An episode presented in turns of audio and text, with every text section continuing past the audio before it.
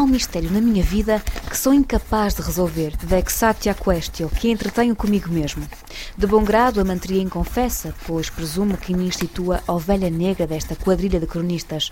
Sucede que a minha biblioteca, indestrinçável da que é curada pelos meus pais, prefaz para cima de 30 mil livros.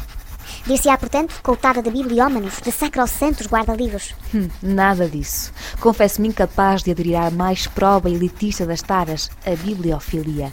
Porquê? Ignoro. O meu respeito pelo livro termina na última palavra da última página. De bom grado, troco uma edição especial ilustrada, ou comemorativa, por um vulgaríssimo livro de bolso da Europa América.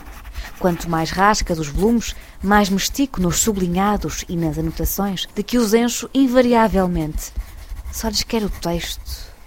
No mais, os Só livros são comigo texto. vítimas de violência doméstica. doméstica. Só lhes quero o texto. Reservo-lhes as piores sevícias, negligências, incúrias, traições e insídias. As suas lombadas retraem-se à vista da minha mão, Só como o rafeiro texto. maltratado que foge na rua ao ensaio de uma carícia. Não sou um bibliófilo, mas ao contrário, um bibliocasta, um bibliocasta, um destruidor de livros. Nunca por isso consegui dizer fosse o que fosse de préstimo sobre as materialidades da literatura, sobre o livro como objeto, o cheiro deles e as tintas que lhes imprimem.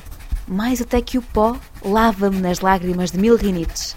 Sempre me esquivei a essa sorte de inquéritos bondosos, mas o que lá vai, lá vai. Podem os leitores desta página contar com revelações cruentas Revelações cruentas. acerca de crimes execranos por mim cometidos contra livros, um bibliocasta.